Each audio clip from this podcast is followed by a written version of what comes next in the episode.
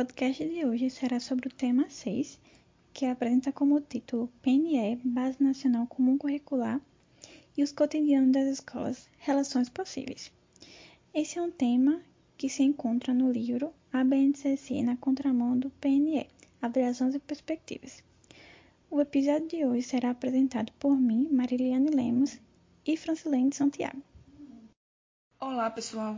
Aqui é Francilene Santiago e é um grande prazer falar com você, que é estudante ou profissional da educação e áreas equivalentes. A partir do tema proposto por Nilda Alves, damos início assim ao podcast de hoje. A professora Nilda traz o seguinte ponto: De onde partimos para pensar o Plano Nacional de Educação e a Base Nacional Comum Curricular? Para tanto, destaca-se um texto de Duane, presente em discursos curriculares contemporâneos, o qual é organizado por João Parasquiva.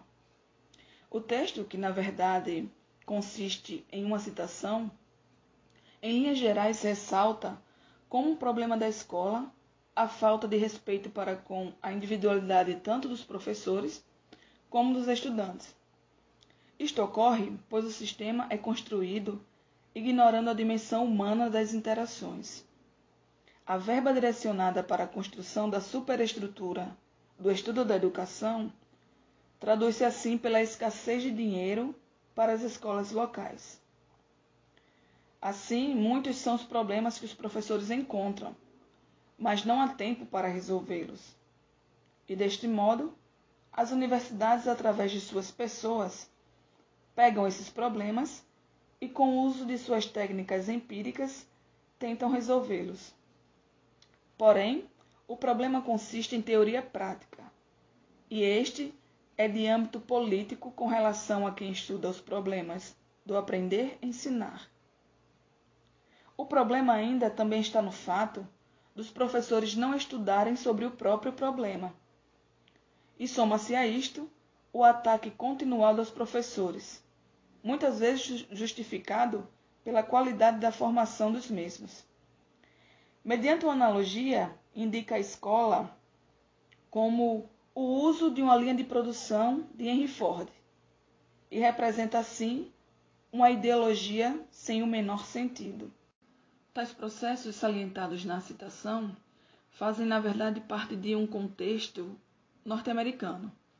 No entanto, no cotidiano brasileiro, tem se tornado algo muito intenso, no nosso país, por exemplo, incorre no processo chamado de apostilagem dos processos pedagógicos. Diferentemente do contexto norte-americano, no Brasil não são as universidades que se apropriam dos problemas que os professores enfrentam. Nem tampouco se preocupa com o estudo desses problemas. Porém, busca-se soluções que são consideradas indispensáveis, rápidas e mais fáceis. E para promover estas soluções, os gestores públicos, quer sejam no nível municipal ou estadual, recorrem às fundações privadas, que muitas vezes elas estão ligadas a bancos.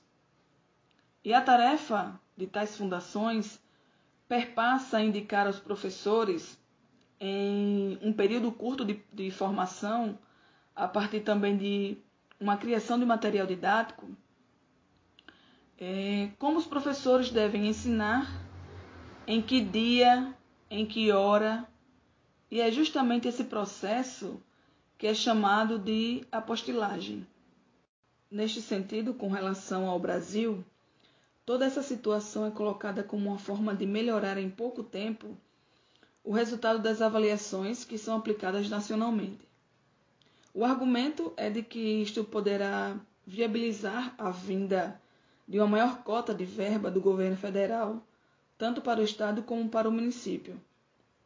E a lógica a qual permeia todo esse processo é de executar um plano com base no dinheiro público, pagando fundações privadas, para que o orçamento ele possa ser então elevado. Claro que é uma visão ilusória. E assim, a, a ótica pela qual é pensado este processo de apostilagem é de que o mesmo terá sucesso desde que o professor siga a cartilha, sendo obediente e aplicando assim nos estudantes essa fórmula mágica. Obviamente que se o sucesso desse processo está ligado à obediência do professor, o insucesso recairá sobre o mesmo. Sendo assim considerados culpados pelo não seguimento, pelo não cumprimento do que fora indicado. Com vistas a indicar as bases do seu pensamento, a professora Nilda Alves destaca Acertou, 1994, e o que o autor discute sobre a necessidade de uma imersão na vida cotidiana, desde que essa pessoa ela esteja disposta a enxergar para além da sujeição das pessoas tanto as lógicas e prescrições, como também aos ditames oficiais de currículo. E se essa imersão ocorrer, vai permitir a percepção de que os indivíduos que praticam e que pensam a cultura, e aqui se encontram inseridas as escolas, produzem mediante os diversos cotidianos destes outras lógicas, diante daquilo que é posto para o consumo, e aqui nas suas mais diversas esferas. Deste modo, então, os indivíduos eles constituem inúmeras redes educativas e criam também novos conhecimentos, significações.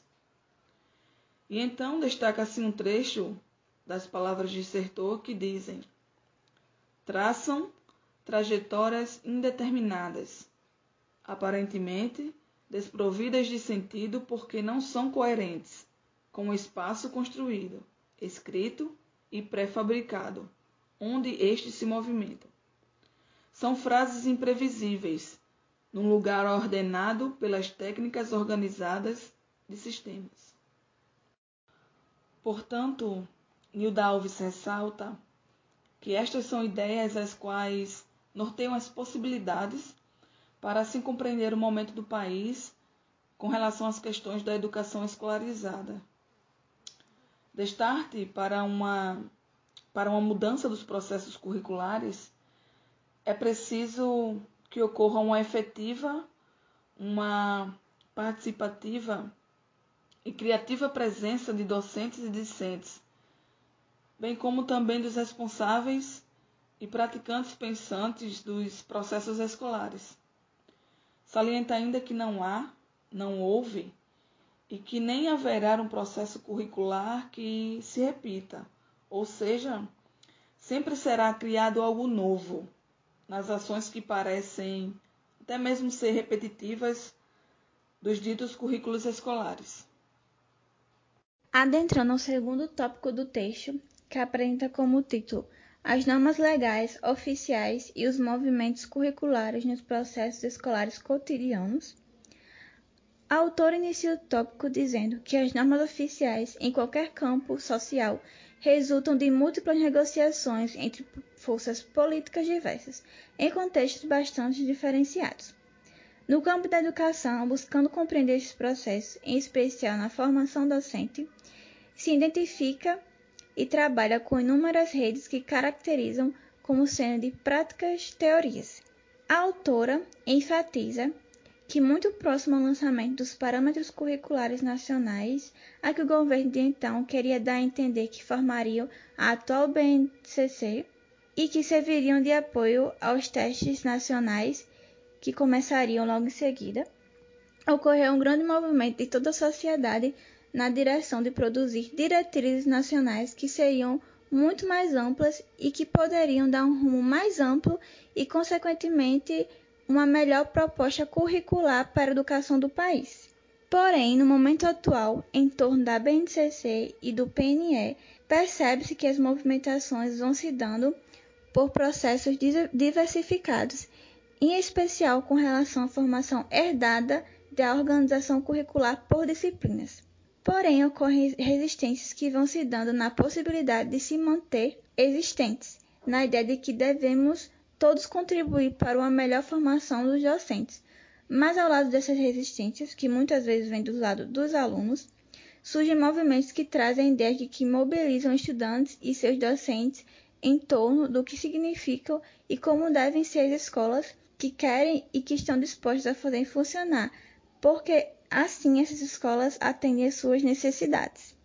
Bom, para finalizar esse capítulo, a autora termina com a seguinte frase: Estamos todos assustados pela fúria antidemocrática que vem se instalando crescentemente, mas ao mesmo tempo a condição de criação cotidiana própria dos seres humanos em suas vivências do dia a dia continua presente.